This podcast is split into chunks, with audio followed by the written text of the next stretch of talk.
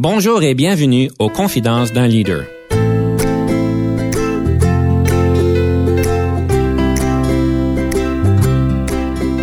Ici Denis Lévesque, coach de cadre. Nous avons donc l'honneur et le privilège de recevoir en studio des leaders qui ont marqué leur communauté afin d'apprendre de leur expérience et de s'inspirer de leur sagesse.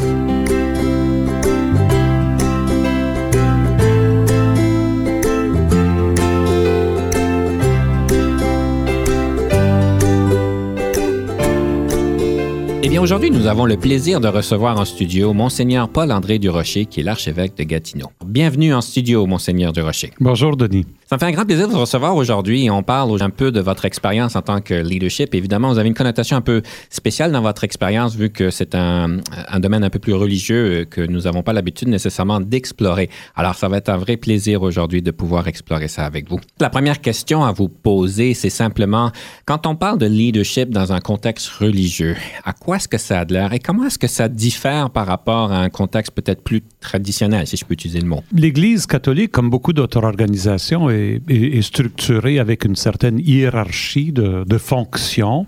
Euh, typiquement, on peut penser à la paroisse qui, euh, qui est menée par un prêtre, un curé, euh, et responsable d'un regroupement de, paroisses, il y a l'évêque, qui, qui on appelle ça un diocèse, ce regroupement de paroisses. Alors, lui doit veiller au fonctionnement de toutes les paroisses. Et évidemment, euh, celui qui veille au fonctionnement de tous les évêques dans le monde, c'est l'évêque de Rome, le pape.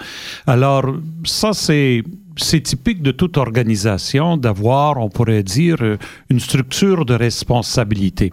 Maintenant, ce qui est intéressant, à l'intérieur de, de l'Église catholique, il y a eu, à partir de 1965, euh, la clôture du Concile Vatican II, il y a eu toute une réflexion d'engager sur comment exercer ce leadership-là, cette responsabilité, dans un style moins, on pourrait dire, de pure gestion et plus dans un style d'animation, ce qui donne un, un, nouveau portrait aussi du leadership dans le milieu ecclésial. Vous parlez d'animation, je trouve ça intéressant la distinction de, de gestion vis-à-vis -vis de l'animation. Ça veut dire quoi vraiment l'animation? Animation, littéralement, ça veut dire mettre de, mettre de la vie, mettre de l'âme, mettre de la vie.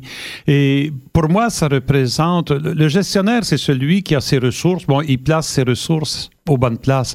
Tandis que l'animateur, c'est celui qui fait croître les ressources. C'est la personne qui, euh, qui fait fleurir, on pourrait dire, les, les talents des, des, personnes qui sont là, qui éveillent euh, à l'engagement possible euh, selon les, les, forces et les compétences de chacun et qui fait en sorte que euh, les quand je parle des ressources, je parle des personnes avec qui on travaille, se sentent co-responsables du projet qui est le leur.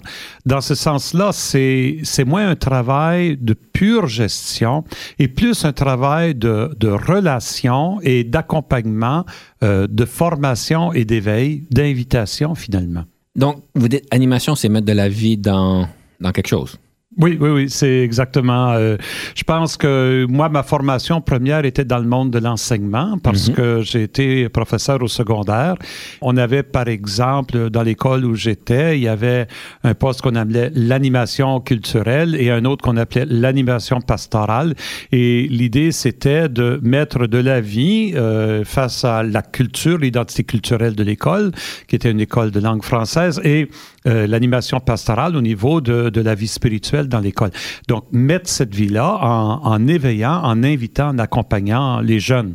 Alors, disons que j'ai eu une formation à l'animation maintenant que je transpose dans ma responsabilité, d'abord quand j'étais curé de paroisse et maintenant que je suis évêque. Si je comprends bien, cette différence-là a été vraiment trouvée en 1965. C'est ça qu'on a fait la distinction? Je, je dirais que la, le Concile Vatican II a été euh, une prise de conscience. Le Concile Vatican II euh, s'est déroulé sur une période de quatre ans. Tous les évêques du monde se sont rencontrés au, au Concile pour jaser de, de, diverses choses.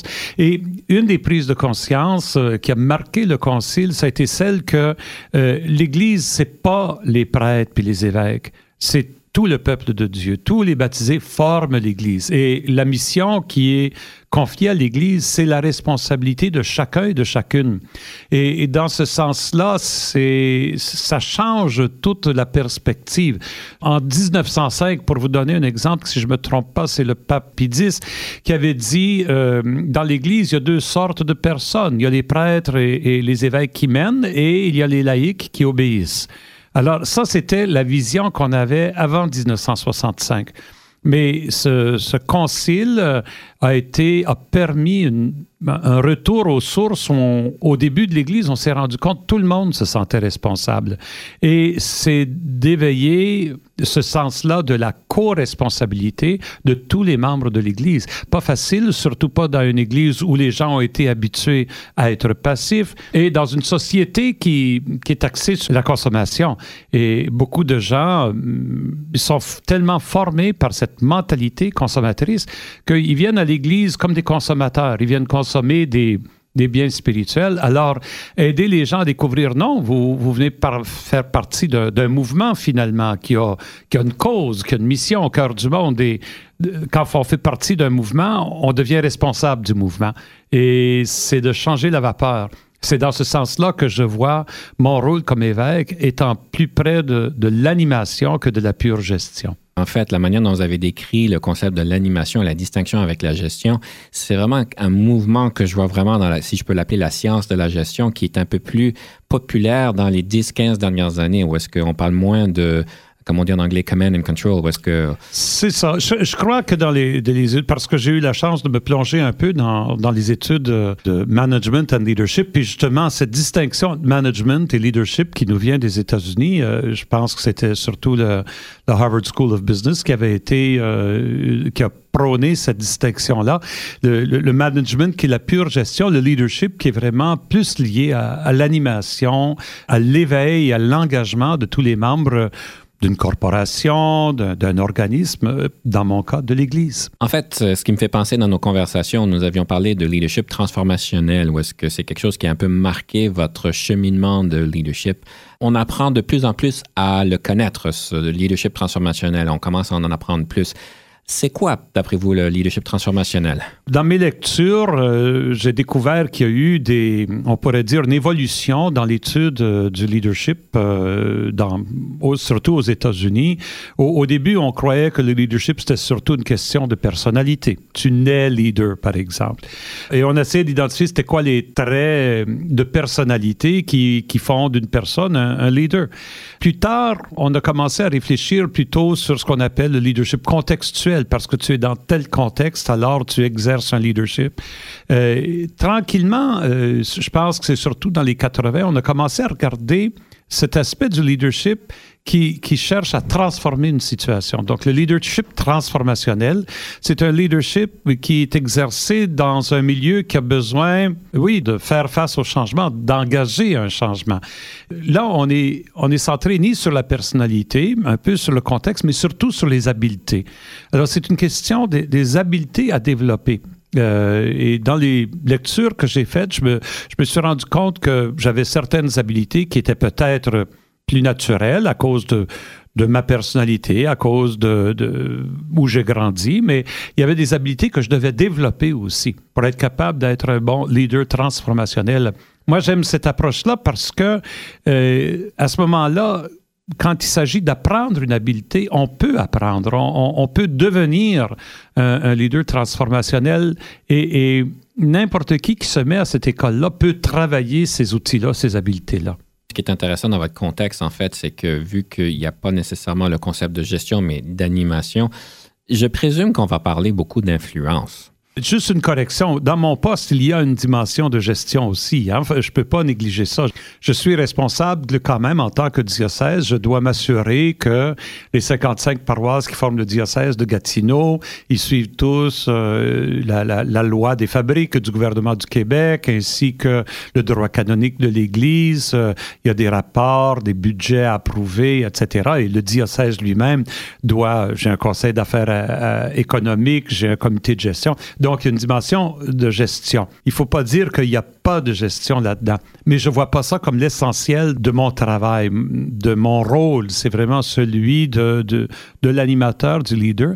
Et oui, c'est une question d'influence dans, dans ce sens-ci que le leader transformationnel doit être capable non seulement d'avoir une vision, parce qu'évidemment, pour transformer quelque chose, tu, veux tu dois avoir une vision où tu veux aller, mais il faut que cette vision-là devienne la vision des autres. Et il faut que ce soit une vision partagée. Il faut savoir susciter une vision commune à, des gens, à un organisme. Et c'est là où on peut parler d'influence. Mais il faut que ce soit une influence. Moi, il me semble, il y a, deux types d'influence. Il y a une influence qui est néfaste dans le sens que tu as une emprise sur les autres et les autres te suivent, on, on pourrait pratiquement dire d'une façon aveugle. Ça, je trouve ça dangereux. Euh, je pense que l'influence, de toute façon, que moi je cherche à exercer, c'est une influence qui invite les gens à réfléchir, à s'engager et avec moi à la, développer, cette vision-là. C'est un processus, on pourrait dire, euh, plus lent. Euh, ça prend plus de temps parce que là, il faut cheminer avec les gens. Je suis en train de vivre présentement chez nous une démarche très intéressante avec deux paroisses qui qui sont en train de regarder un peu leur vécu, euh, possibilité de partenariat, possibilité de collaboration. Et, de fait, euh, cette semaine, nous faisions une rencontre, on était une cinquantaine, puis bon, pendant deux heures, j'ai animé un atelier où on réfléchit à ces questions-là. Je pense que c'est une influence dans le sens que je suis capable de rassembler les gens, inviter les gens à, à, venir, à sortir un soir de tempête pour venir, pour venir jaser de ces choses-là. Il y a de l'influence, certainement mais je ne vais pas imposer la vision que j'ai. Je vais essayer avec ces gens-là de, de, créer une vision commune, euh, de susciter ce désir-là. C'est comme ça que je vois l'influence. Nous sommes à, veille de prendre une petite pause. Avant de prendre notre pause, j'aime toujours poser la question, est-ce qu'il y a eu un livre qui a su marquer votre développement en leadership? Et si oui, lequel serait-il? Euh, le livre qui, qui m'a vraiment inspiré au niveau du leadership transformationnel, c'est un livre euh, américain qui s'appelle The Leadership Challenge deux auteurs, je ne sais pas comment prononcer leur nom, K-O-U-Z-E-S, euh, peut-être, et mhm. Posner, P-O-S-S-N-E-R. Eux, ce qu'ils ont fait, ces auteurs-là, ils sont allés rencontrer 200 mm, leaders dans le monde euh, public et 200 dans le monde privé qui sont reconnus comme ayant réussi une transformation de leur organisme. Ils sont venus leur, leur demander qu'est-ce que vous avez fait, puis à partir de leur récit, ont sorti cinq caractéristiques nécessaires. Nous allons prendre une petite pause rapidement et on va pouvoir apprendre sur c'est quoi le résultat de ces entrevues-là.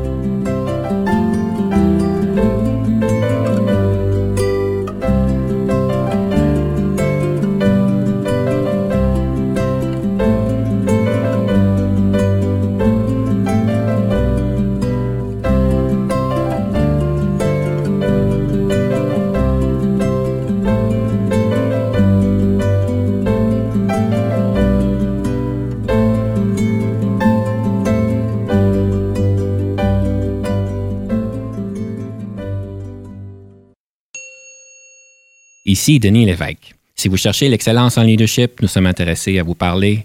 Venez nous visiter à solutionoptigestion.ca.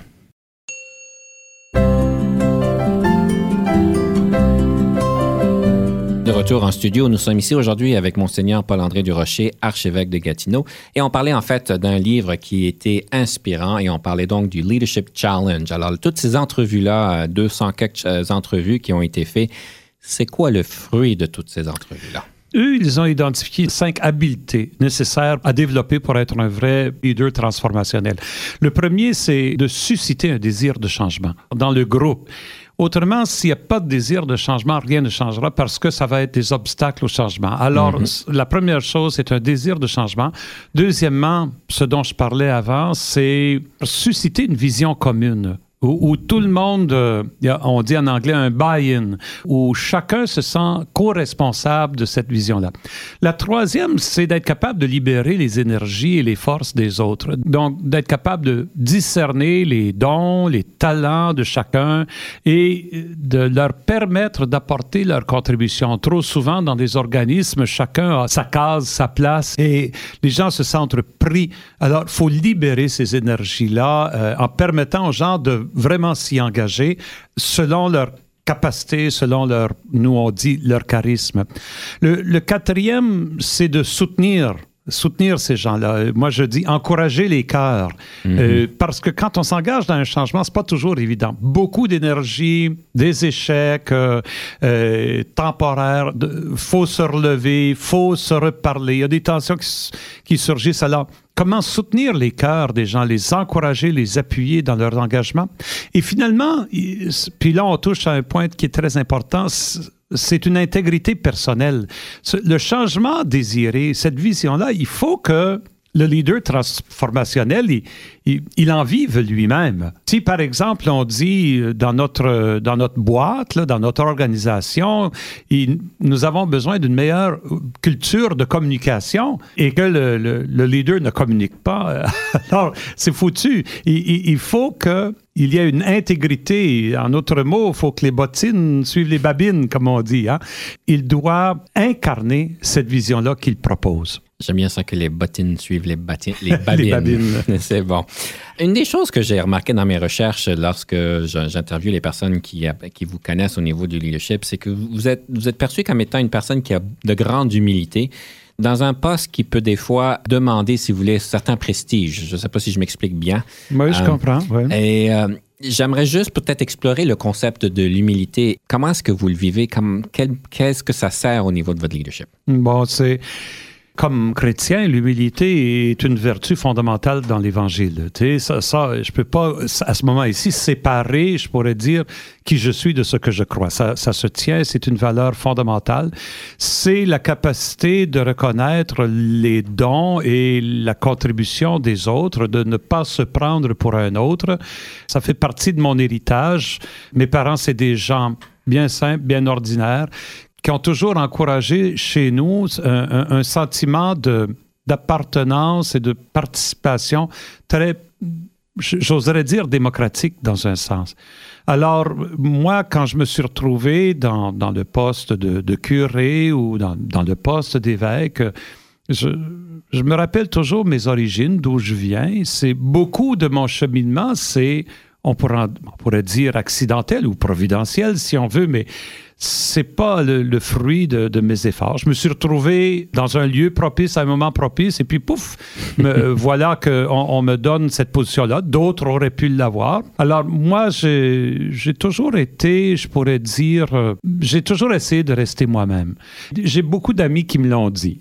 Ils disent pas André, euh, reste toi-même. On t'aime tel que tu es, deviens pas quelqu'un d'autre. Et puis, euh, je me souviens l'an dernier, je me suis retrouvé à, à Rome. J'étais en conversation parce que j'étais rendu président de la Conférence des évêques du Canada. J'étais en, conversation avec le pape euh, François, que j'admire beaucoup. Et à un moment donné, je me suis dit, mon Dieu, qui est-ce que je suis, moi, un petit gars de Timmins, euh, en train de jaser avec le pape? Puis après ça, je me suis dit, ben lui, c'est un petit gars de Buenos Aires. Alors, c'est là où on se rend compte que pour moi, l'humilité, ça correspond à une certaine perspective et d'apprécier que beaucoup de notre vie, c'est un don. Là, j'aimerais parler de la discipline personnelle, parce qu'une des choses que vous avez bien démontré, c'est que vous avez fait des grands changements, vous avez pris des grands projets en main. En fait, c'est quand même impressionnant. Et ce qu'on m'a dit souvent, c'est que vous avez une discipline personnelle quand même. Mais pour vous, la discipline personnelle, euh, ça a l'air à quoi et, pourquoi que c'est si important? Euh, je ça, ça me surprend qu'on dise ça de moi parce que moi, j'ai toujours pensé j'avais pas assez de discipline personnelle. Euh, je suis un gars qui travaille beaucoup par passion. Puis peut-être ce que l'on voit comme discipline chez d'autres, c'est la passion. Euh, par exemple, moi, j'avais fait un bac en musique. Hein, J'étais chanteur. Euh, j'avais commencé une carrière comme chanteur professionnel dans le monde de, la musique classique, l'opéra, etc. Euh, j'ai quitté ça, mais j'ai continué à jouer du piano. Et pour moi, aujourd'hui, ma musique passe, on pourrait dire, ma créativité passe à travers les pièces de piano que j'essaie de maîtriser. C'est chez moi, ça. Et je pratique presque tous les jours, mais c'est pas comme une discipline où je m'oblige, je dis, mais là, faut que je pratique de telle heure à telle heure. Non, c'est plutôt la passion de la musique qui m'envahit et puis qui fait que je me mets au piano. Et de la même façon, je pense que dans mon, dans mon ministère, dans, dans la responsabilité qui m'a été confiée, il y a une passion qui m'habite de, de, vouloir voir l'Église euh, euh, être transformé pour être capable de mieux répondre au, au temps présent. Et cette passion qui m'habite, là, elle, fait que je, me donne euh, corps et âme et, et pour moi, c'est pas une question de discipline, c'est vraiment une question de passion. Les perceptions, hein, quand même, qui peuvent être, qui peuvent exister. Vous avez parlé que vous avez été en fait enseignant, que vous avez été chanteur professionnel et là, bon, prêtre, etc. Une des choses qui a été démarquée, c'est que vous avez un intérêt accru à apprendre de nouvelles choses et en fait, ça le démontre un peu dans votre expérience. D'où vient cet intérêt de vraiment diversifier notre, nos connaissances et, l'agilité mentale, comment importante qu'elle est? Je me souviens à un moment donné, euh, j'étais jeune prêtre, euh, j'étais allé à un atelier euh, justement sur la théorie du changement. Euh, J'avais participé à cet atelier-là et euh, la personne, notre animateur, une animatrice, une femme, elle avait dit c'est important, c'était en anglais, elle disait to read on the edges, de lire des choses qui ne sont pas directement reliées au domaine où on se trouve, mais qui peuvent avoir des liens. Ça m'a vraiment euh, interpellé, ça.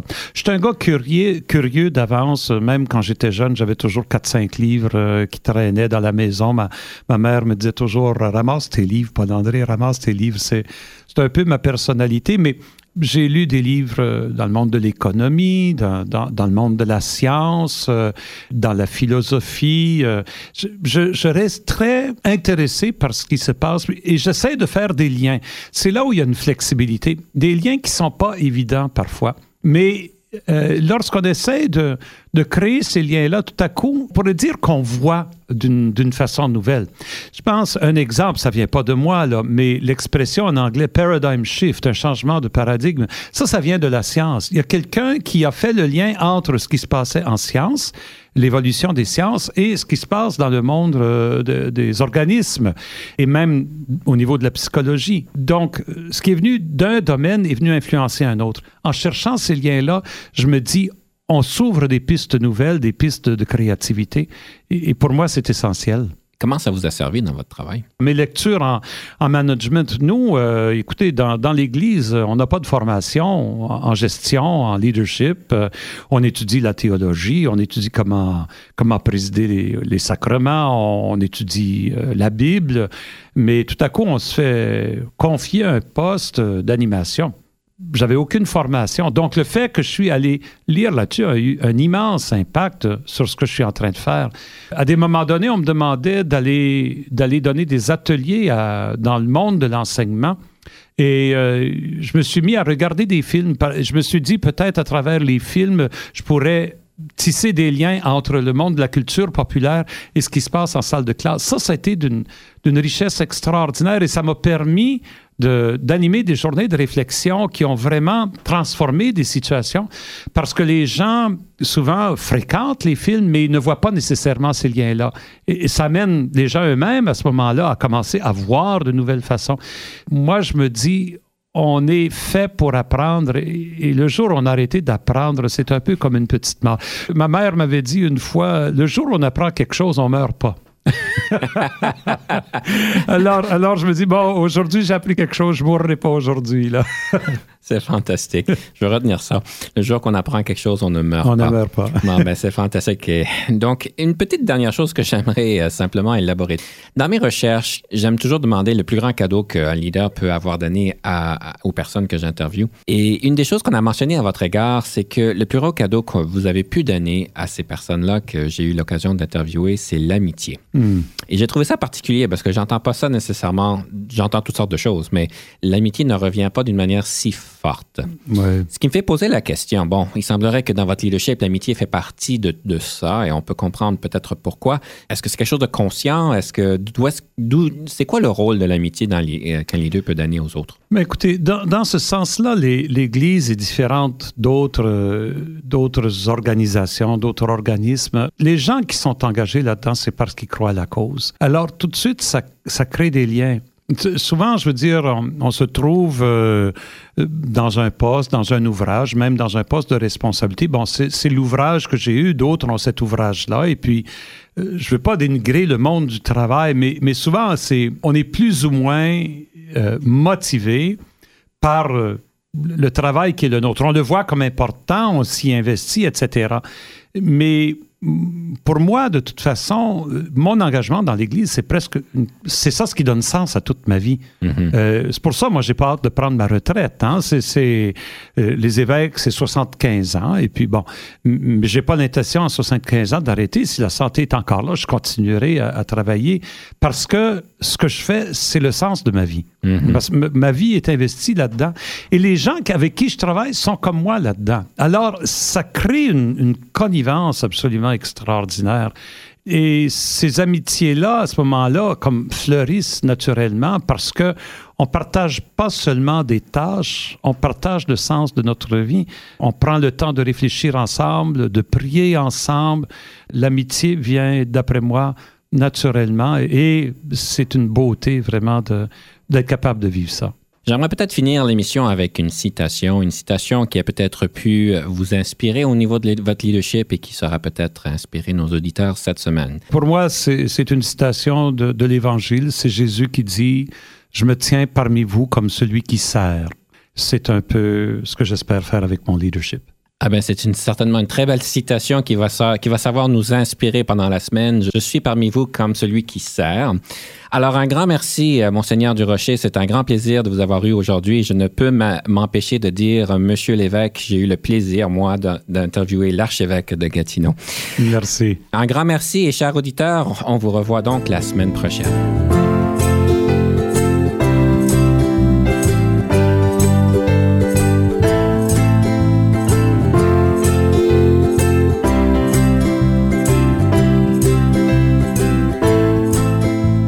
Conception, animation, entrevue et recherche, Denis Lévesque. Montage et réalisation, Jean-Paul Moreau. Confidence d'un leader est une production et une présentation d'Unique FM 94,5.